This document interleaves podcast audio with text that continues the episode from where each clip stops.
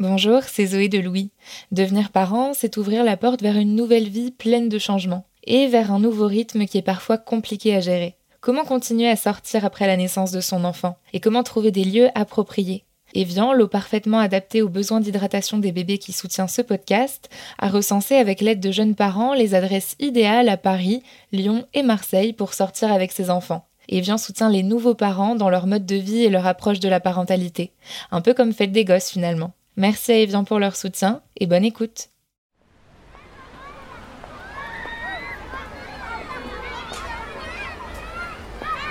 J'ai toujours demandé à mon père de m'attendre un peu plus loin à la sortie de l'école. Au-delà du fait qu'il avait une BX, ce que je considère comme la plus vilaine voiture jamais imaginée, il était vieux. En tout cas, plus vieux que les autres parents. Je ne l'ai jamais connu avec des cheveux, par exemple. Et il portait tous les jours un costard, ce qui tranchait avec le look jean basket des parents de mes amis. Mon père et ma mère m'ont eu tard pour leur époque. 36 ans pour la première grossesse de ma mère. Quant à mon frère, elle avait 43 ans. Mon père, lui, 48. Quand je suis née, ma mère était considérée comme une très vieille mère. Mais aujourd'hui, son cas passerait presque inaperçu. On noterait qu'elle a eu son deuxième enfant un peu tard. On se demanderait comment il est arrivé, s'il est né d'une fécondation in vitro. Certains diraient quand même, le gosse, quand il aura 10 ans, son père en aura presque 60. Mais de manière générale, les parentalités tardives sont devenues monnaie courante. On en parle moins comme d'un événement, et les parents en question ne se ressentent plus forcément comme de vieux parents. En tout cas, ils jouent le jeu, et personne ne fait la différence au parc.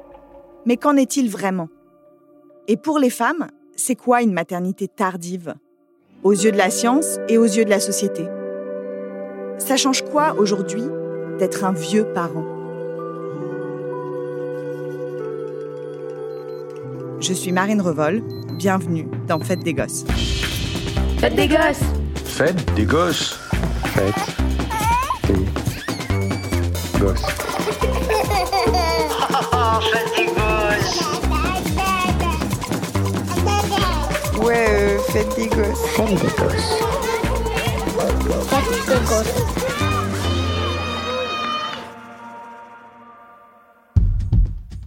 Je m'appelle Gabrielle, je vais avoir 50 ans. Je suis maman d'un petit Gabin qui va avoir deux ans cet été. Je suis tombée enceinte grâce au don d'ovocytes. Nous sommes partis avec le papa en Espagne pour euh, donc procéder à une PMA. Et euh, c'est grâce à ça que nous sommes devenus parents. J'ai un petit garçon qui s'appelle Oscar, qui a 22 mois, qui va avoir donc 2 ans cet été, et que j'ai eu quand j'avais 37 ans. Euh, donc quand je suis tombée enceinte, j'avais pas tout à fait 37 ans, j'allais avoir 37 ans.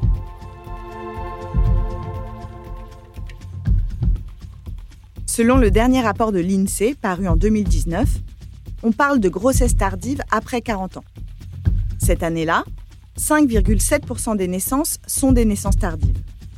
Et ce chiffre ne fait qu'augmenter depuis le milieu des années 80, alors que la fécondité diminue avant 34 ans. Ce sont les femmes cadres ou exerçant une profession intellectuelle supérieure qui font des enfants le plus tard, toujours selon l'INSEE. Une maternité tardive, c'est donc 40 ans pour l'INSEE. Mais selon les sources, cela peut être dès 35 ou 37 ans. Marion a 39 ans et elle a un petit garçon de 2 ans, Oscar, qu'elle a donc eu à 37 ans.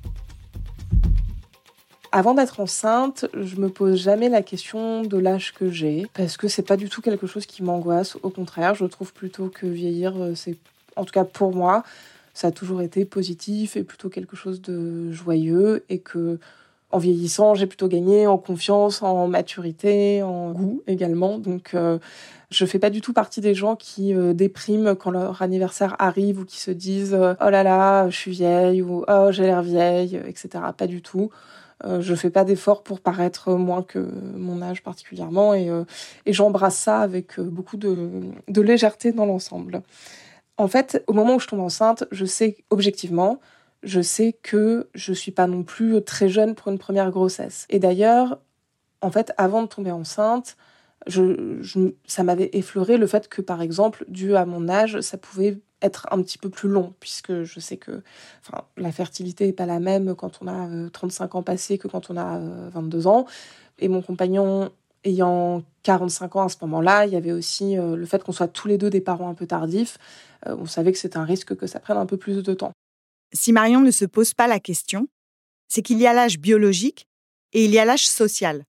En France, dès 35 ans, certains spécialistes parlent déjà de grossesse gériatrique. Oui, je sais, c'est fou d'imaginer une femme de 35 ans avec son petit déambulateur de grossesse. Oh merde, la vieille. À 35 ans, les femmes sont donc vieillissantes d'un point de vue biologique. Mais socialement, il ne se passe pas du tout la même chose. Les progrès de la médecine, les progrès de l'alimentation, du sport, l'allongement de la durée des études, le prix des loyers, tout ça fait qu'à 35 ans, beaucoup de femmes sont encore à l'âge des premières fois. Je suis Muriel Flistrève, je suis psychiatre et psychanalyste. Muriel Flistrève a longtemps accompagné les patientes de l'unité de procréation médicalement assistée de l'hôpital Antoine Béclair à Clamart. Et aussi à l'hôpital Necker, à l'Institut Imagine et euh, dans mon cabinet. Elle est aussi l'autrice de Pourquoi viens-tu si tard dans l'intimité des maternités tardives. Déjà, le terme de grossesse gériatrique que je n'emploie jamais, mais qui est très péjoratif, parce que les femmes, elles savent qu'elles se font appeler comme ça. Elles ont peut-être euh, oublié le temps, mais en tout cas, elles se sentent jeunes et elles s'aperçoivent qu'elles euh, peuvent tout faire, qu'elles ont euh, trouvé un boulot, qu'elles travaillent, qu'elles sont professionnelles, que elles font de la gym, qu'elles ont une peau toute jeune et que le désir de maternité arrive. Et même si elles ont 40 euh, ans, 45 ans, c'est comme si elles en avaient 25. Je lis souvent que les femmes oublient le temps. Ça m'a toujours agacée. Comme si les femmes étaient des écervelées qui se riaient de la biologie. Comme si la société, ne leur avait pas martelé le tic-tac de l'horloge biologique depuis qu'elles sont en âge de procréer. Ce que j'ai demandé à Muriel Flistrève, c'est plutôt pourquoi les femmes attendent. Elle m'a raconté l'histoire de deux de ses patientes, Héloïse et Suzanne. Parfois, elles n'ont pas décidé hein, d'attendre. Elles réalisent à un moment donné que c'est le moment. Et puis, c'est un moment qui est très tard. Il y a eu beaucoup de raisons pour lesquelles elles attendent aussi, parfois. Soit elles sont avec un compagnon qui n'est pas en phase avec elles, donc elles quittent ce compagnon, elles sont toutes seules. Soit elles sont dans un moment de thérapie où elles travaillent sur des problèmes personnels de leur histoire. Parfois, c'est vraiment en fonction de leur histoire. Et si elles progressent normalement, elles peuvent arriver à un moment donné à se dire euh, bah, ça y est, je peux y aller. Héloïse, euh, qui est une femme qui a mis très longtemps avant de se décider à faire un enfant, qui avait totalement euh, squeezé la grossesse parce qu'elle avait été dans son enfance extrêmement maltraitée par un père violent. Et pendant toute cette psychothérapie, elle s'est reconstruite jusqu'au jour où elle s'est fait confiance. Et c'est à partir du moment où elle se fait confiance qu'elle décide qu'elle peut faire un enfant. Seulement, quand elle se fait confiance, elle a euh, près de 40 ans. Donc le temps a passé, elle ne l'a pas vu passer. Il y a eu aussi euh, Suzanne qui euh, a attendu très longtemps parce qu'elle avait aussi une relation avec une mère qui, au fond, lorsqu'elle a 10 ans, se suicide et qu'elle se demande comment une mère peut faire ça à son enfant alors que l'enfant devrait être la personne la plus importante pour une mère, jusqu'au jour où elle arrive à se dire que elle peut aimer sa mère et accepter qu'elle ait disparu et elle se dit qu'elle peut faire un enfant à ce moment-là. Donc je crois que attendre, c'est pas toujours simplement euh, le temps, c'est aussi son histoire. Et comment cette histoire, à partir du moment où on vient en psychothérapie, comment elle se recompose, comment elle se réaménage pour comprendre ce qui s'est passé. Alors oui, ça prend du temps. Mais il y a un moment où on peut se dire bon, ça y est, c'est le moment pour moi de faire un enfant. Et c'est ces histoires-là qui font que, en entretien, on peut saisir ces moments qui vont être mobilisateurs pour, euh, pour le psychisme et qui va faire que ça va changer et que le cours de leur vie change. Pour Marion, c'est le désir d'enfant qui est arrivé tard. Pendant longtemps, j'ai pas voulu d'enfant. J'étais plutôt bien sans enfant et je ressentais pas le, besoin d'en faire. Et ça m'a pris euh, un peu un jour, euh, soudainement. Mon compagnon a déjà un fils, en fait, qu'il a eu d'une première union. Donc pour lui, c'était pas vital d'avoir un deuxième enfant, mais c'est quelque chose qui, auquel il pensait. Et c'est plutôt moi qui freinais. Et vraiment, littéralement, c'était un, un matin du mois d'août. je me suis réveillée et je lui ai dit allez, on va le faire cet enfant. Alors que c'était pas quelque chose dont on parlait spécialement ou dont on parlait régulièrement, mais je sais pas, je peux pas vraiment dire ce qui s'est passé, mais en gros, un matin, l'envie était là. Et donc ça, c'est fin août, et moi, je tombe enceinte en octobre. Donc finalement, ça, a été très très rapide. Et euh, donc, euh, en fait, j'ai pas eu le temps de penser à mon âge à ce moment-là, parce que ça n'a pas été laborieux. Et je sais que ça aurait pu l'être, mais ça l'a pas été. Comme Marion, les femmes sont abreuvées quotidiennement de récits de maternité tardive. Et selon Muriel Flistrève, c'est un message ambivalent à envoyer aux femmes. Les femmes enceintes plus âgées font bouger les représentations, mais sous la belle image, il manque souvent la légende. Je pense que les femmes ont été assez influencées par euh, toutes les actrices euh, américaines, par les euh, mannequins qui peuvent avoir des enfants tardivement. Mais je crois aussi que c'est assez peu décrit l'envers de la médaille et les difficultés que ces femmes américaines ont eues pour faire des enfants, en faisant appel soit à une mère porteuse, ce qu'on ne peut pas faire en France, soit à des dons de gamètes, ce qu'on peut faire, mais il faut renoncer à sa biologie, enfin à sa procréation naturelle dans ce cas-là. Et c'est vrai que c'est pas tellement expliqué ça de la part des Américaines. On a simplement euh, l'image très belle de la femme qui accouche euh, des enfants et qui est très contente euh, d'avoir ses enfants, mais elle ne voit pas les femmes françaises, elles ne voient pas toujours le revers de la médaille et le parcours qu'il a fallu faire pour euh, obtenir cet enfant. À 47 ans, Gabrielle a dû passer par un don d'ovocytes en Espagne pour avoir son fils Gabin. Ça a été un, mélange de circonstances. J'avais sans doute pas rencontré la bonne personne. J'ai été tombée amoureuse, hein, mais il y a eu une fausse couche. Et puis, bah, finalement, l'âge venant, étant célibataire, j'avais fait le deuil d'être maman. Et voilà que je rencontre euh, le père de Gabin, qui était un peu plus jeune que moi à l'époque, qui n'avait pas d'enfant, et donc ça a réactivé des envies sur lesquelles finalement j'avais complètement mis un couvercle. On s'est d'abord lancé naturellement, ça n'a pas marché, j'ai fait une fausse couche. Puis euh, on a voilà commencé une errance de gynécologue en gynécologue euh, pour comprendre ce qu'on pouvait faire et comment on pouvait avoir un, coup de pouce. Alors on a suivi euh, voilà, j'ai subi un traitement de stimulation hormonale. C'est pas génial. Euh, moi, les hormones, je les supportais pas très bien. Donc, ben, tout ça ne marche pas. Ça dure, ça dure, j'ai très peu de réponses. Je subis mille et un tests. Euh, mon compagnon, quasiment aucun. Et c'est là quand même que, a posteriori, je me suis dit, mais ça veut dire que le problème vient forcément de moi. Il y a quand même un souci. Voilà, c'était en changeant de gynécologue, je suis passée d'un homme à une femme, à une jeune femme, une jeune femme qui m'a dit, mais comment ça, votre compagnon n'a jamais fait de spermogramme? C'est un scandale. Donc, ça ne fonctionne pas. Et autour de nous, en parallèle, deux couples euh, réussissent à devenir parents en partant en Espagne dans un parcours de PMA avec don d'ovocytes. Donc au début, cette décision, elle m'emballait pas, elle emballait pas non plus euh, mon compagnon. Euh, c'était un deuil à faire. C'était un peu étrange quand même de faire entrer cet inconnu dans tous les sens du terme dans l'équation. Et finalement, euh, ce qui a été déclencheur, c'est vraiment de voir ces gens avec leurs enfants, de voir tout cet amour et de voir que évidemment ça se passait ben, aussi bien que dans des familles qui n'était pas passé par ce type de processus. Donc ça a été un, élément déclencheur. Nous voilà partis en Espagne, au début un peu pour voir. Il se trouve qu'en Espagne, alors là on est reçu comme des rois. Il faut dire évidemment qu'on paye le prix fort. Ce type de parcours, c'est en gros une enveloppe de 10 000 euros. Euh, à partir du moment où on lance le processus, hop, on trouve une donneuse. Et puis ça se fait dans les 4-5 mois, si je dis pas de bêtises. Bon voilà, là ça a pris un certain temps. Mais c'est bien finalement parce que ça avait un peu mûri. La donneuse, elle est anonyme. Je sais juste qu'elle a 26 ans, qu'elle a le même groupe sanguin que moi et qu'elle a le même morphotype, c'est-à-dire que euh, elle est blanche, la peau claire, euh, grande, brune, avec euh, des yeux marron vert. Et c'est tout. Voilà. Donc c'est assez étrange finalement, mais grâce à cette personne, quelque part dans le monde, eh bien, on a le plus beau cadeau dont on puisse rêver. Et donc j'étais enceinte. Pour autant, je peux pas dire qu'une période très sereine a commencé. D'abord parce que j'étais encore euh, assez lourdement euh, sous médicaments pour que ça tienne entre guillemets, c'est-à-dire beaucoup beaucoup d'hormones. Donc c'était euh, un peu lourd aussi physiquement. avec mon passé de fausse couche, j'étais particulièrement angoissée. Et puis ben oui, voilà, j'avais l'âge que j'avais et donc l'issue n'était pas n'était pas certaine. On avait du mal à, à se dire ouf, ça y est, ça a marché. Donc tous les examens auxquels on allait à ce moment-là, on y allait un peu, alors la peur au ventre, je dirais pas ça, mais un peu d'angoisse quand même. Et puis il y a le corps médical, dont le discours peut être stigmatisant.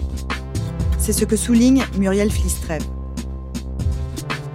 Par exemple, en leur demandant euh, Mais pourquoi vous venez si tard? Euh, euh, Qu'est-ce qui vous a empêché de venir plus tôt? Il y a même des femmes qui ressortent de ces consultations extrêmement malheureuses en se disant Mais alors, euh, est-ce que je suis périmée? C'est vraiment des mots qui sont en lien direct avec la notion de temps, de mort, de finitude. Globalement, dans l'ensemble, le corps médical a été plutôt délicat. Il y a eu deux, trois épisodes, notamment un, examen absolument traumatisant euh, dans un, dans un labo hyper glauque euh, du boulevard Magenta, où euh, le laborantin, alors que j'étais à moitié nu, les pieds dans les étriers, m'a expliqué que, oh là là, oui, mon Dieu, qu'est-ce que c'est tard quand même, 47 ans pour faire un môme. Sans blague, je suis pas au courant. Parce qu'elle est tombée enceinte à 37 ans, Marion a eu un suivi de grossesse qu'elle estime pathologisant. Je viens de faire un test de grossesse qui est positif et la première chose que je fais, je vais voir ma généraliste parce que je l'adore et parce que je n'ai aucune idée de ce qui m'attend et du protocole à suivre pour les neuf prochains mois. Elle me dit, bon, vu que vous avez dépassé 35 ans, votre suivi va être un peu différent et vous allez avoir des étapes euh, supplémentaires. Et en fait, à ce moment-là, je ressens pas grand-chose par rapport à ça. Je me dis juste, bon, d'accord, va y avoir un peu plus d'examens ou de choses comme ça. Et en fait, c'est vrai que c'est quand même fou parce que tout au long de mon suivi de grossesse, ça a toujours été, dans tous mes rendez-vous, le premier sujet. C'est-à-dire que tout était relié au fait que c'était une grossesse tardive. Donc, par exemple, je me souviens de mon sage-femme, qui était super aussi, et qui m'écrit une liste comme ça, avec tous les moments un petit peu clés du suivi de grossesse. On lui dit par exemple que, vu son âge, il est obligatoire de faire un dépistage du diabète gestationnel.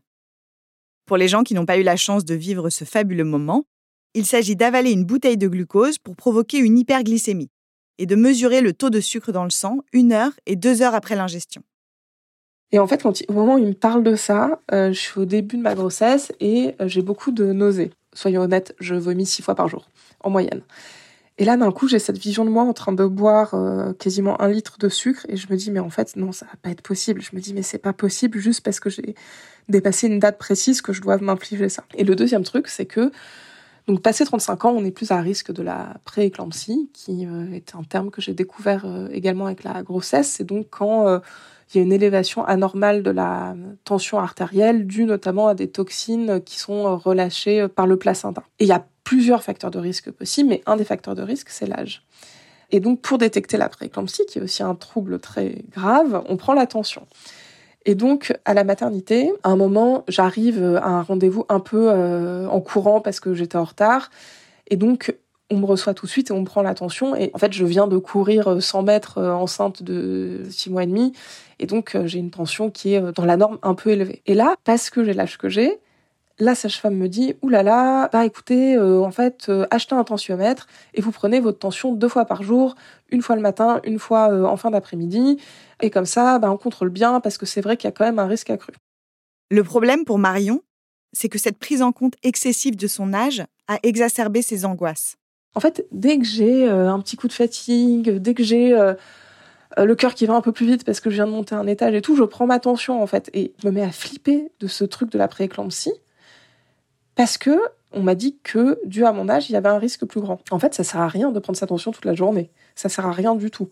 Mais je le fais et euh, parfois ça me rassure, parfois ça me rassure pas, je sais plus quoi en penser. euh, je traverse même une phase où je retire les piles du tensiomètre en me disant c'est ridicule, euh, ça va me pourrir la vie. Et, et, finalement, je n'ai jamais eu de prééclampsie ni même de tension un peu, un peu élevée non plus. Mais voilà, c'était encore un des trucs qui était beaucoup relié à l'âge.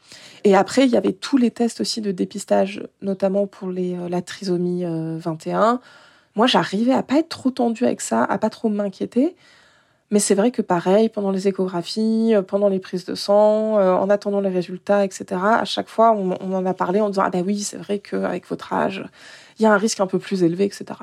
Au final, je crois que mes résultats étaient bons, il n'y avait pas du tout de risque particulier, il n'y avait même pas l'ombre d'un risque. Donc, euh, le fait que les professionnels de santé fassent très très très très souvent allusion au fait que j'avais une grossesse tardive, ça m'a créé des inquiétudes que j'aurais jamais eues si j'avais eu une grossesse euh, moins tardive, en gros. Si j'avais eu euh, 34 ans et demi, c'est-à-dire deux ans de moins, j'aurais pas eu toutes ces questions-là, évidemment. Malgré ça, Marion estime qu'elle a eu son enfant à l'âge qui était le bon pour elle. Et notamment que cela a aidé à mieux gérer les changements de mode de vie liés à l'arrivée d'un nouveau-né. Et après, bon, bah, tout le truc, c'était aussi plus le postpartum où je me disais, bah, avoir un enfant un peu tardivement, c'est peut-être plus difficile de se remettre de l'accouchement, peut-être plus difficile de bien supporter le manque de sommeil. Mais en fait, je pense que ça a été plutôt l'inverse d'avoir fait cet enfant un peu tardivement. Moi, ça m'a justement apporté d'une certaine façon plus de sérénité parce que j'avais plus confiance en moi et j'avais plus confiance en ma capacité à faire les bonnes choses et à prendre les bonnes décisions. Et donc, une fois qu'il était là, j'étais hyper détendue. Je me disais, mais en fait, t'es une adulte responsable, tu sais ce que tu dois faire, t'as géré plein de choses difficiles dans la vie, d'un point de vue euh, personnel, d'un point de vue professionnel. Donc, en fait, il n'y a pas de raison que tu fasses des choses euh, graves ou dangereuses euh, avec ton enfant. En fait, moi, ça faisait quand même quelques années que je faisais plus de grasse mat, que je me couchais plus à 3 heures du matin et que j'avais pas forcément besoin d'être tout le temps de sortie comme je pouvais l'être plus jeune. Donc, en fait, ça tombait assez bien, cet enfant. Il était bien dans mon rythme de vie, donc ça n'a pas été trop compliqué. Gabrielle aussi a le sentiment qu'elle est bien plus armée pour élever cet enfant aujourd'hui qu'elle ne l'était à l'âge où elle aurait logiquement dû faire un enfant. Pour elle, comme son compagnon, Gabin est arrivé au bon moment. On s'aime, euh, on est stable dans nos boulots, on sait qui on est. Enfin, en tout cas, moi, je sais que je suis beaucoup, beaucoup, beaucoup plus sereine aujourd'hui qu'il y a 15 ou 20 ans.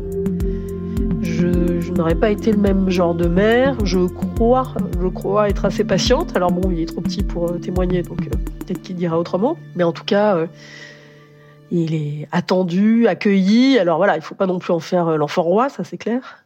Mais il est bien accueilli.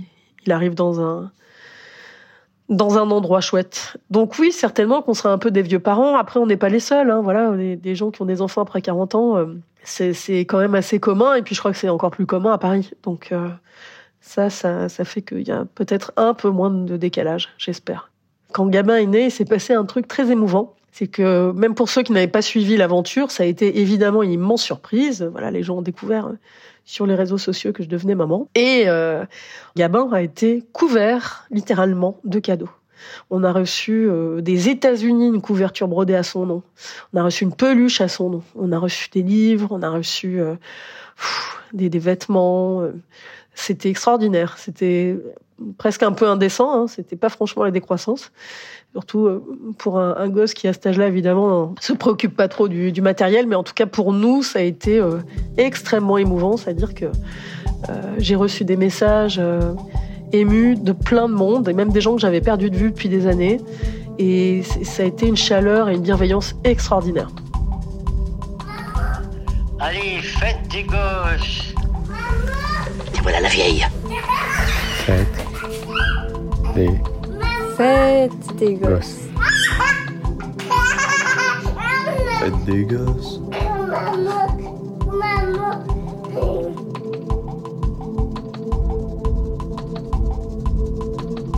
J'ai demandé à Marion et à Gabriel si elles avaient peur d'être des vieux parents, si elles redoutaient qu'un jour, on les prenne pour la grand-mère, et si elles aussi, elles calculaient l'âge qu'elles auront à chaque étape de la vie de leur enfant.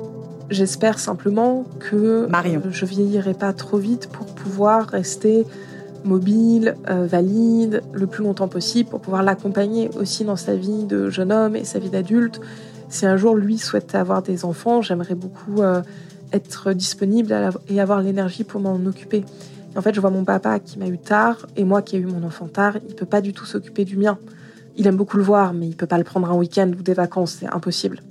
Voilà, c'est peut-être plus ça qui parfois me fait un peu cogiter. Est-ce que j'ai peur d'être un vieux parent? Bien sûr. Alors, c'est vrai que Gabriel. moi, j'ai toujours eu cette obsession de, complètement décrocher par rapport à l'actu, euh, par rapport à l'actualité musicale, par exemple. Je me dis, bah, le pauvre, il va euh, grandir en écoutant des tubes des années 80. Donc euh, j'essaie voilà de me connecter régulièrement sur des playlists pour bah, connaître les derniers tubes du moment, bon sans être très convaincu, mais on se refait pas c'est pas du tout le modèle familial euh, que j'ai connu puisque ma mère m'a eu à 20 ans et j'étais pas prévue et ma grand-mère a eu ma mère euh, quasiment à 20 ans aussi. Et donc ce qui est un peu fou, c'est que finalement j'ai pratiquement l'âge de ma grand-mère quand j'ai eu Gabin, j'ai l'âge de ma grand-mère quand je suis née moi. C'est un peu dingue, mais c'est comme ça. Alors oui, c'est sans doute un jeune adulte qui perdra ses parents pas très tard. La seule question que je me pose finalement, c'est la question de la dépendance. Moi, je veux surtout pas être un poids pour lui. Donc, si jamais il a l'occasion d'écouter ce podcast, euh, voilà, euh, surtout euh, mon grand, n'ait aucun scrupule à mettre tes vieux parents en EHPAD. Vis ta vie, sois heureux, voilà, qu'on soit jamais un poids pour toi. Parce que tu as le droit d'avoir une vie libre et heureuse et, pas des, des, boulets aux pieds, des chaînes aux pieds, parce qu'on a fait un certain choix. Parce que ces choix, c'est les nôtres et pas le tien.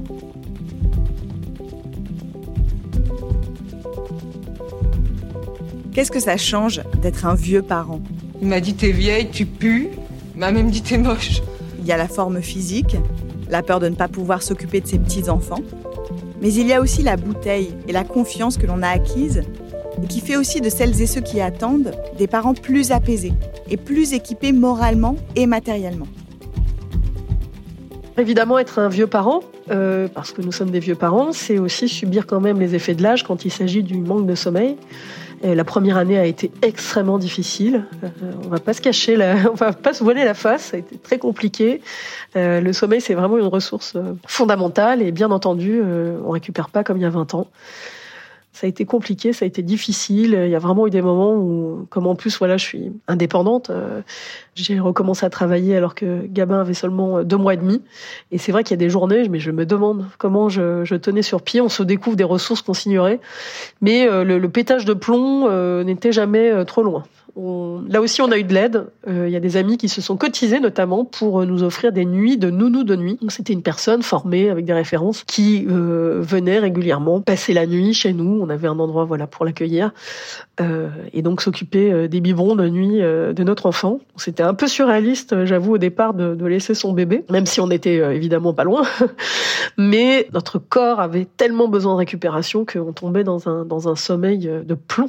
C'était vraiment incroyable. Était dans un plongé dans un coma, quoi. C'était incroyable. Donc ça, ça nous a énormément aidé. On a aussi une nounou qui est absolument fantastique et qui nous aide beaucoup, beaucoup, beaucoup là-dessus. Après, on n'a pas un gros dormeur. Euh, Gabin, il n'a pas eu le brief. On l'a pas prévenu que bah, il avait des parents un petit peu vieux, qui n'avaient pas 20 ans ni même 30.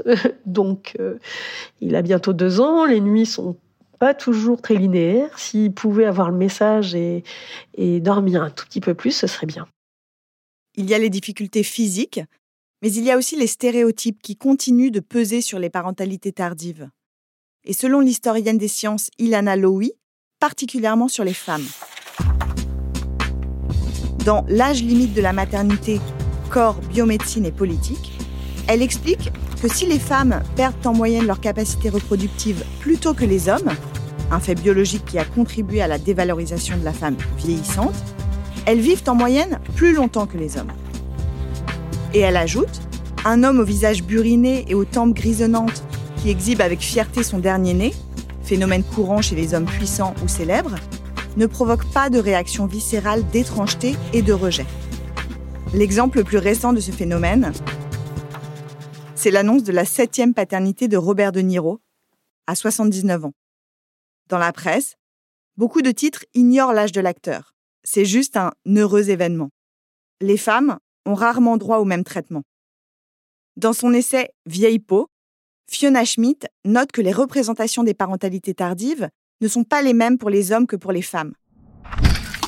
Lorsque la presse titre Hilary Swank enceinte de jumeaux à 48 ans, ou C'est star devenue maman à plus de 45 ans, ou encore Monica Bellucci, un deuxième bébé à 45 ans, pour la journaliste, l'information principale n'est pas la grossesse, mais l'âge de la mère, et donc l'écart à la norme. Il y a un âge social auquel les femmes ne sont plus censées faire d'enfants. Après 40 ans, il n'est pas normal pour une femme de tomber enceinte. Dans son travail sur la transmission de la fécondité, l'anthropologue Yvonne Verdier explique qu'en France, jusqu'au début des années 70, nombre de femmes de plus de 40 ans subissent une amydalectomie, une appendicectomie et une hystérectomie, c'est-à-dire une ablation de l'utérus. En gros, à cet âge-là, les femmes sont priées de fermer boutique.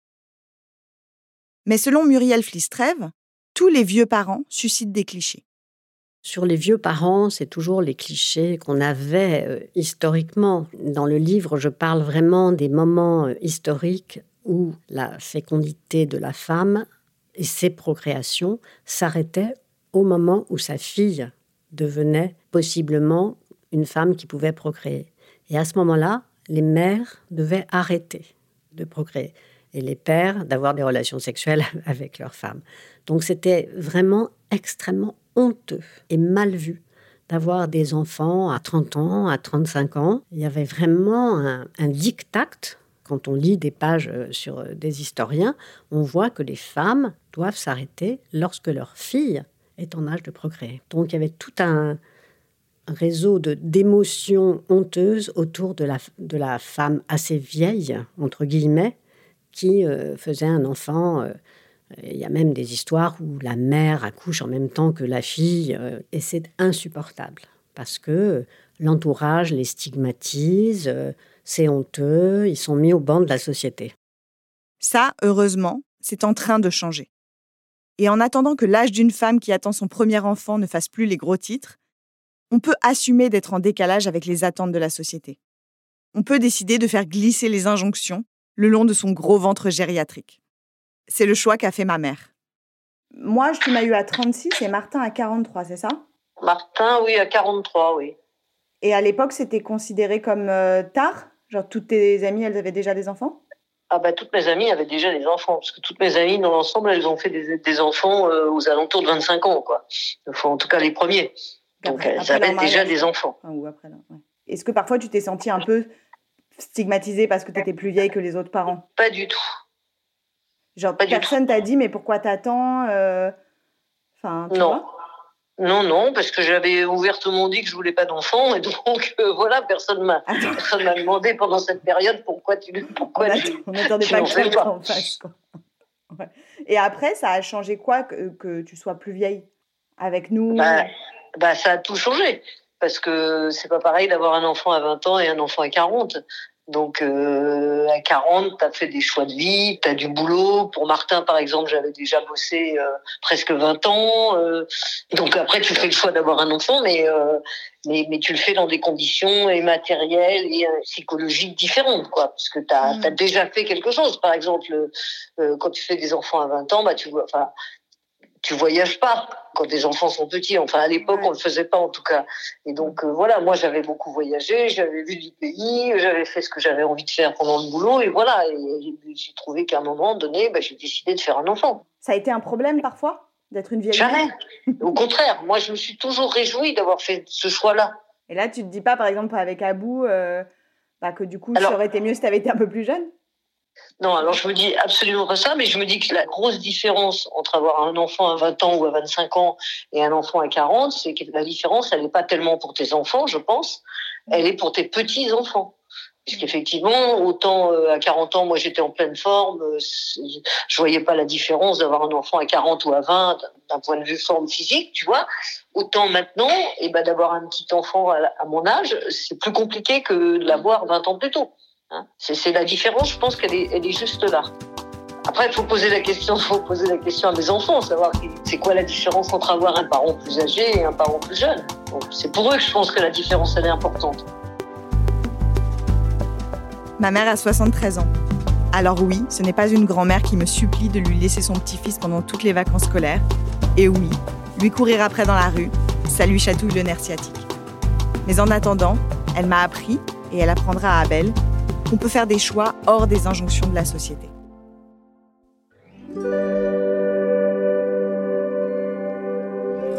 Je suis Marine Revol et vous venez d'écouter Fête des Gosses. J'espère que ça vous a plu et que vous reviendrez.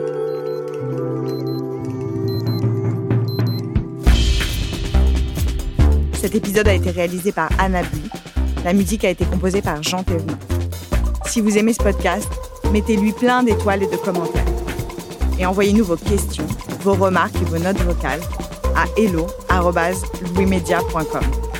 J'ai hâte de vous lire.